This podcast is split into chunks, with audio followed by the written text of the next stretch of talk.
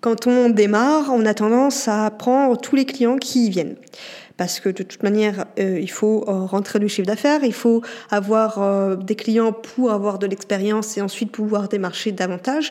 Donc oui, vous allez prendre plein de clients, mais vous allez aussi devoir faire du cas par cas parce qu'ils vont vous demander de faire telle prestation ou alors de ne pas faire telle prestation. Sauf que quand on veut se développer, au bout d'un moment, vous allez être bloqué. Vous pouvez pas avoir euh, cinq logements avec un type d'offre, cinq autres avec un autre type d'offre, etc. Au bout d'un moment, ça va vous prendre beaucoup trop d'énergie. Par exemple, vous ne voulez pas être appelé pour uniquement faire des ménages. Là, c'est le boulot d'un prestataire de ménage. Vous ne voulez pas, par exemple, avoir des clients qui regardent sans arrêt ce que vous faites.